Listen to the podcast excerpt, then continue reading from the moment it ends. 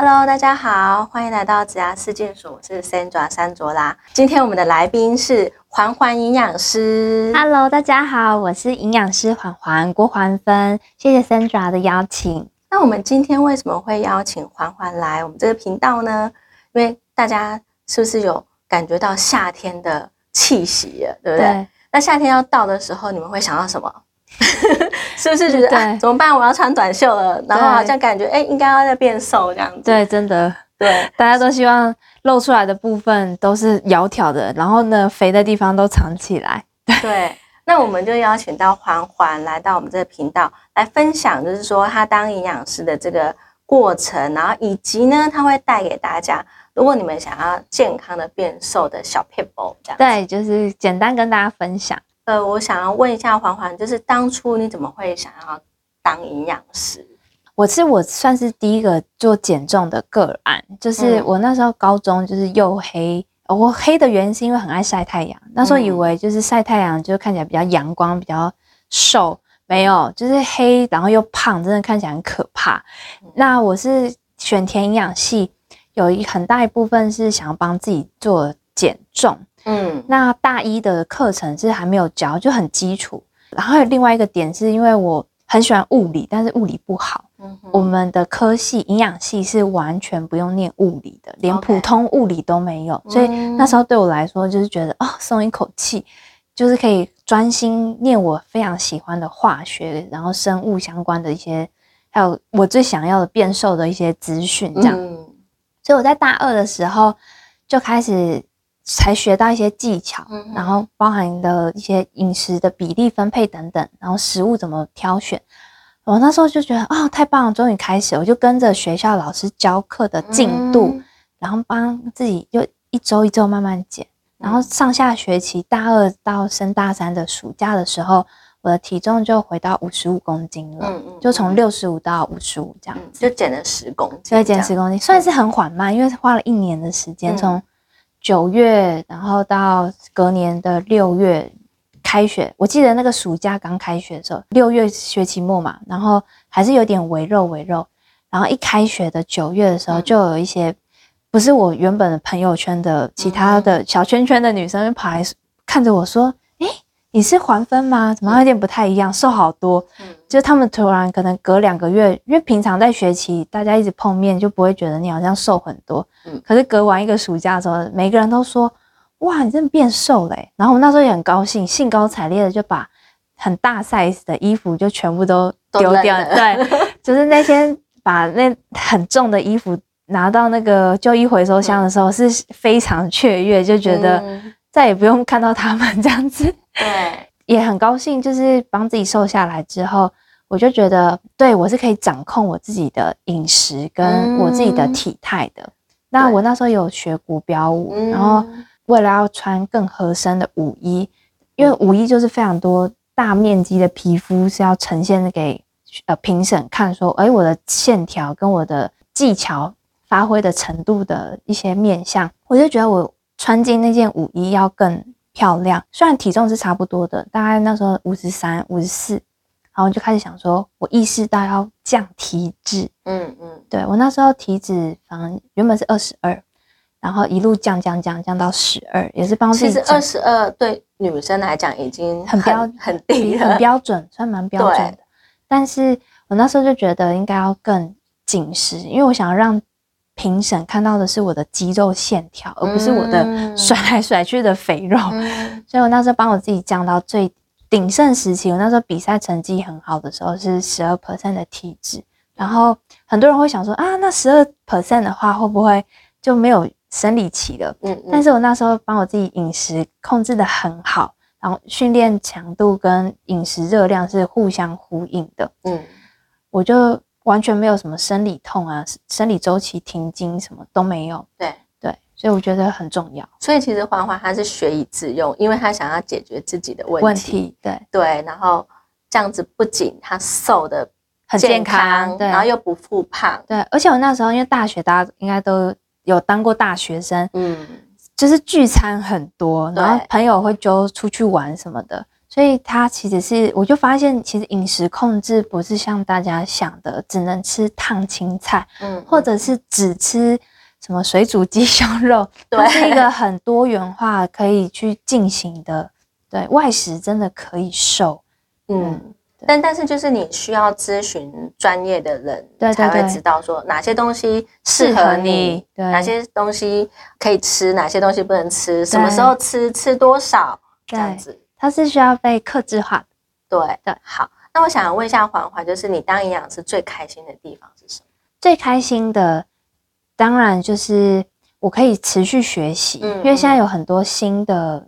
文献一直在出来，虽然看原文是一种挑战啊，就是毕竟不是母语系，对，是那种英文的国家，嗯，所以我们在念文献的时候，对我来说是一种呃保持学习的好奇心，嗯，而且我真正把这样子资讯简化传达给民众，看到民众有出现行为改变的时候，对我来说是很很强化我对职业的一种热情，因为我会觉得。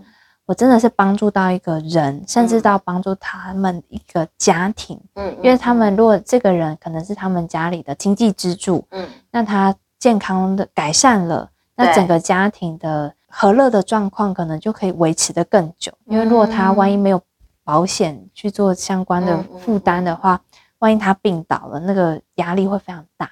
对，所以其实减重反而是其次，你。活得健康才是更重要的，没错没错，这是我的成就感的部分。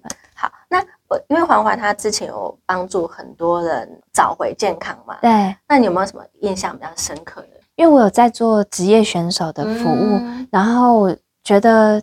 我其实最想分享的是运动员，嗯，运动员他们真的是一群真的刻苦耐劳的族群，因为我自己也算是运动员出身，就是那个训练是非常辛苦的，真的，你才能拿到，因为第一名只有一位啊，嗯嗯，就是你没办法，大家都是第一名，所以他们要在这样很刻苦的环境下，然后还要调整好自己的心态跟整个整体状况，就是肌肉量跟他们的体力状况都要快速的恢复，嗯。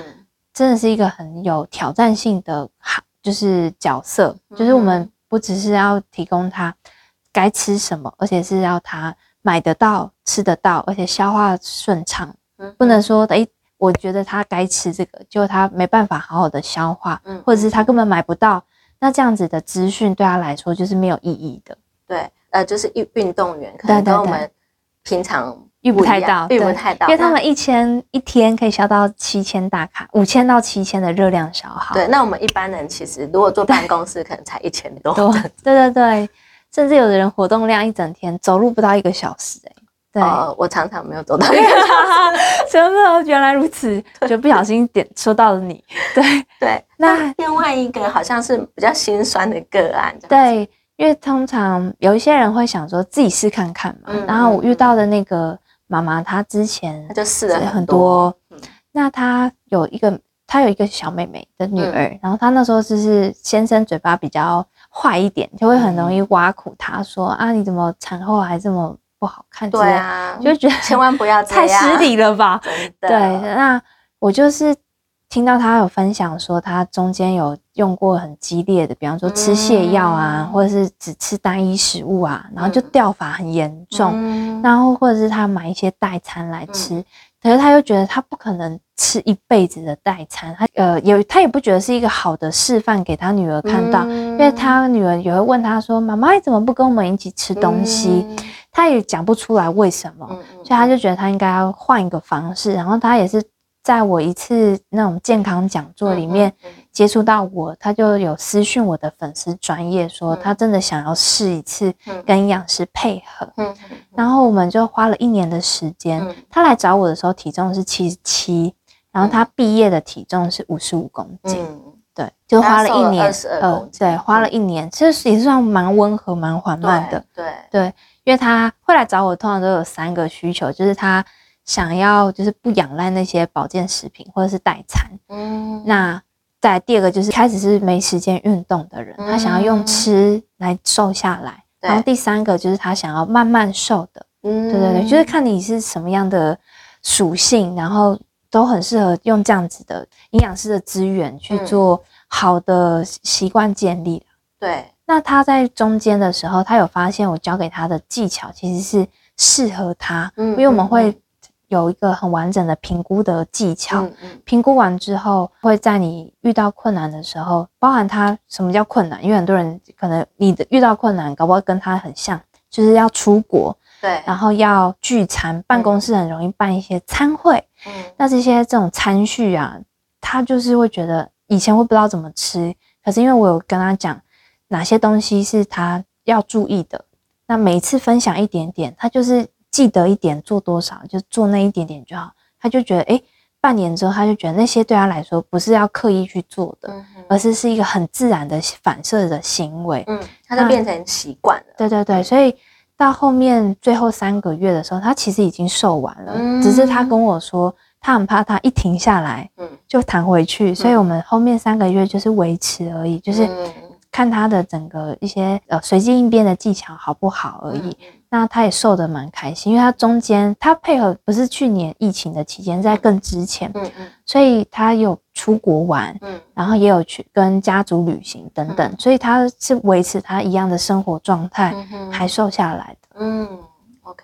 如果说呃在看频道的各位，可能你们想要当营养师的话，欢欢你会给他们什么建议？这样？对很多人会说，我是不是看了一本营养师写的书就可以当营养师？它其实没有这么简单。营养师的养成，它有有三个一定要经过的关卡。第一个是要念本科系，嗯，而且本科系要拿到足够应考营养师资格的学分，要修过，不能说被挡掉，那是没办法考试的。就那些成绩都要够足够的分数。再就是，而且那分数要够高。因为你分数不够高，是没有办法到医疗院所去实习的。你如果有当过主管，就知道招募进来的员工就是很两光的话，你带起来也很辛苦。所以那些前辈们，我们也有分数的筛选。万一招募进来的成绩很差，他们要带起来很痛苦。所以他们也会有评估你成绩好不好。如果成绩真的不好，有可能没有医院会要收你当那个实习生。对。然后在第三个就是这两两个学分数跟实习的成绩都通过了，才有资格去考营养师。嗯，而且那个考营养师的分数也要过关哦。那它之所以有难度，是我们现在现在少数唯一是有笔试加选择题的医师人员考试。笔试真的很难，因为它是要五十分。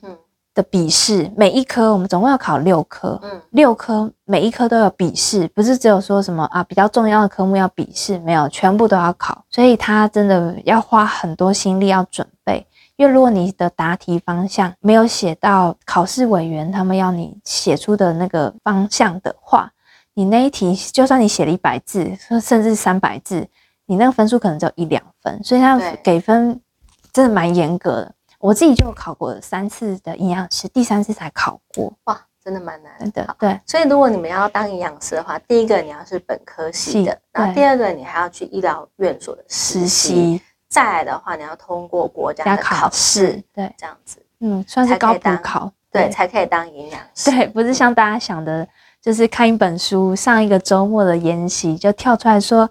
哦，我也上过营养师的课啊，我也可以自称营养师。他其实自称是会被开罚的。哦，对对，所以其实如果你们有营养相关的问题，还是要找专业的营养师来做咨询，这对你的健康才是有帮助。对，尤其是你有疾病的，千万不要求道于盲，因为有可能小病没事而已，就是变成很严重的恶化。嗯，对。好，那如果说呃，因为夏天要到了嘛，那大家又想要变瘦。那环环这边有没有什么小 tip 可以提供给大家？如果大家是喜欢上网找资料的话，我会建议真的要看对资讯来源，建议是找营养师出的书籍，或者是呃营养师写的部落格文章。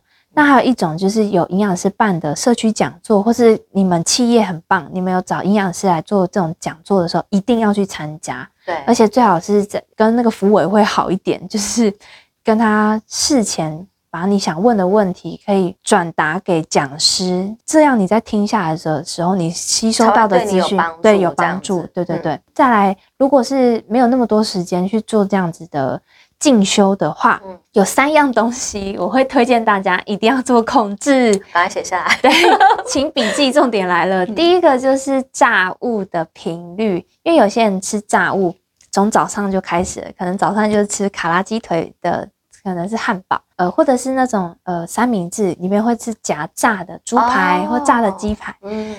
然后午餐呢，可能有什么炸排骨、炸鸡腿，然后晚餐又有什么椒麻鸡，也是炸的。嗯，这种就是整天都吃到炸物，然后晚上睡前又想说有点饿，再去买个咸酥鸡。对，就是炸物的频率出现太高，所以大家可以试着练习看一下自己是不是三餐甚至四餐都有出现炸物。OK，所以你们要记录，对，要记录。然后第二个要留意的是含糖饮料。嗯，那个糖真的是 sugar 的那个糖，不是 carbohydrate，就是碳水化合物的那个糖。因为碳水化合物它有一些呃好的面相，所以不能就否定说诶 carbohydrate 碳水化合物不好。我们比较在意的是 sugar，那这个 sugar 包含了大家可能觉得比较健康的黑糖、红糖跟蜂蜜，都算是 sugar 的这里面的归纳的在里面，要要非常留意。那这些含糖饮料，我之前就有遇到有人跟我说，他自己记录之后才发现，一天可能会喝到六瓶，可能六杯左右。比方说早上的时候，就是喝到含糖豆浆，然后呢，在午餐之前想说有点渴，然后就泡个什么蜂蜜水，嗯想说甜甜的，又可以以为可以补充到一些微量的蛋白质或矿物质。然后午餐呢，那个简餐又配一杯含糖的红茶。嗯然后下午呢，办公室可能会揪下午茶，对，然后可能会有手摇饮料，然后再来晚上呢，可能也是跟朋友聚餐，你可能会点了一杯可能含糖的什么草莓奶昔啊，还是什么，就是各式各样含糖饮料。对，然后睡前呢可能又吃炸物，炸物可能又再配一个汽水相关的，就真的就是六到七次哎，所以很多人会觉得说，哎，我好像都正常吃啊。怎么可能有那么多的孩子都瘦不下来？其实可以练习记录一下你的含糖饮料是不是一直在出现在你一整天当中。OK，好，那第三个是？对，第三个呢？有一些人会觉得，我就我也没有吃炸，我也没有吃含糖的，为什么会变胖？但是他就是有一个嗜好，叫做品酒。小酌真的是怡情，就是你可以认识朋友，知道别人对酒的一些。欣赏的那个不同的层次，嗯，然后但是比较好饮，对，比较好饮。这边刚好有马克杯，就是很多人喝酒是用马克杯在喝酒。我也是接触到非常非常多个案之后，才知道真的是很大一个族群是用马克杯在喝酒。对他们里面都装什么？就是有人是威士忌啊、红酒，我们小酌的话，真的就装这样浅浅，一百 CC，对对对。他们是装一杯，OK，而且是不止一杯这样子。而且有些人是会觉得什么样叫做真正品酒，是不加冰块、不套水叫品酒。哇，那那个一杯真的下去，热量超级惊人。那你可能跑整个全程马拉松四十二公里，可能都消耗不完。真的假的？对，所以会说就是，所以你在喝的时候要想一下，这要跑四十二公里你要吗？对对对，就是会提醒大家。在喝酒的过程，也要跟自己说，第一个是不要混着喝，混着喝很容易忘记自己喝多少，嗯嗯，因为那个呃真的会搞不清楚。然后再就是含糖的调酒，真的会有又额外喝到那些香精，就不是说香精啊，就是那个糖精的那个甜味，嗯嗯，热量有可能会再 double 上去。然后如果要喝的话，就是控制自己，就是如果是一般比较清爽的啤酒，就是这样。一个一杯就是要踩住，不要再多了。那如果是本来就很爱喝的人，可以先把频率拉长，或者在自己在喝的时候跟自己说，就是要守住两到三杯，就要结束。嗯，对，因为我们在喝酒的过程容易消耗掉很大量的维生素跟矿物质，维生素尤其是 B 群系列。B 群又是帮助我们把热量拿出来分解很重要的营养素，就是已经先天不良后天又失调的话，自然而然容易变胖。嗯，所以不是说这边不是说吃 B 群就会减重哦，是因为你身体不足，所以没办法好好的把热量拿出来分解，只吃 B 群是不会变瘦的。嗯，所以就是稍微小重点一下，就是第一个油炸类的油炸类要避开。嗯，好，再来是含糖饮料，嗯，再来是酒精，三种，尤其是三种都会吃的人，千万不要都塞在同一天。嗯，那尽量就是一天只出现一种，而且那一种只能出现在一次到好了开放一到两次。对，就是尽量要留意自己有没有做到一些容易产生热量累积的行为。嗯嗯嗯。所以尽量就是让这些这三个东西少出现在自己的日常生活里面。对对对，才是一个长久，而且就是兼顾生活的一个饮食技巧。然后最后跟大家稍微分享一下，我最近想出来的叫做 A 加 B 一比一，A 是你想吃的东西，嗯，B 是营养师推荐你要吃的东西，那两个都要同时出现在你那一餐的桌上。然后视觉分量看起来是一比一，就是你可以兼顾你想吃的，然后也可以控制到你的目标。但是如果不知道自己该吃什么那个一的话，还是真的要跟营养师稍微聊一下，会更适合你，就是找到两个的中间的平衡点，才能够瘦得久。对，好，那这下面如果你们有一些营养想要询问的问题呢？这边提供缓缓他的粉丝团，还有他的 IG，对，那你们可以去问专业的缓缓，他会会回答你，看说要怎么吃，然后呃什么时候吃，这其实还是一个陪伴的一个蛮长的时间的，对。所以如果是想要慢慢变瘦的人，就可以用找比较天然的方式的话，欢迎来跟我做聊聊，因为我们是很专心的，在你呃来找我们的时候，我们。也会很细心的去看你缺了什么，嗯，然后我们跟你做得到的方式做结合，所以每一个人的答案都是不一样的。对，因为每个人的体质状况都不同，所以适合你吃的东西也不一样，而且作息也落差很大。对，好，那我们的希望呢，大家你们都瘦的健康，这样子。好。那我们今天非常谢谢环环来分享，谢谢 Sandra，对，谢谢收看的大家。好好，那如果你们喜欢这个频道的话，欢迎你们追踪跟订阅，还有分享。那我们就下次见喽，拜拜，拜拜。